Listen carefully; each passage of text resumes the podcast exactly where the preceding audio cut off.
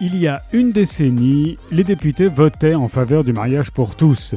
Les fortes tensions d'alors sont depuis en partie retombées et la visibilité des personnes LGBT dans le paysage politique français s'est accrue. Les successeurs de Bertrand Delanoë, Gabriel Attal, Clément Beaune, Marico, Alice Coffin, Jean-Philippe Tanguy et tant d'autres sont ministres, députés, sénateurs, maires, diplomates, militants politiques et même Premier ministre depuis peu.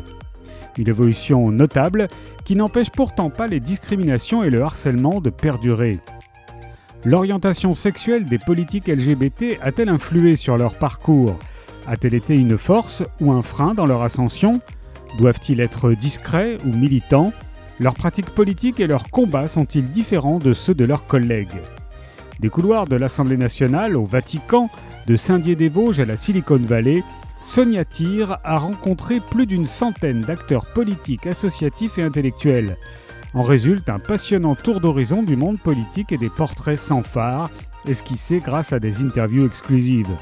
S'appuyant sur un sondage inédit réalisé par l'IFOP, ce livre est aussi tourné vers l'avenir.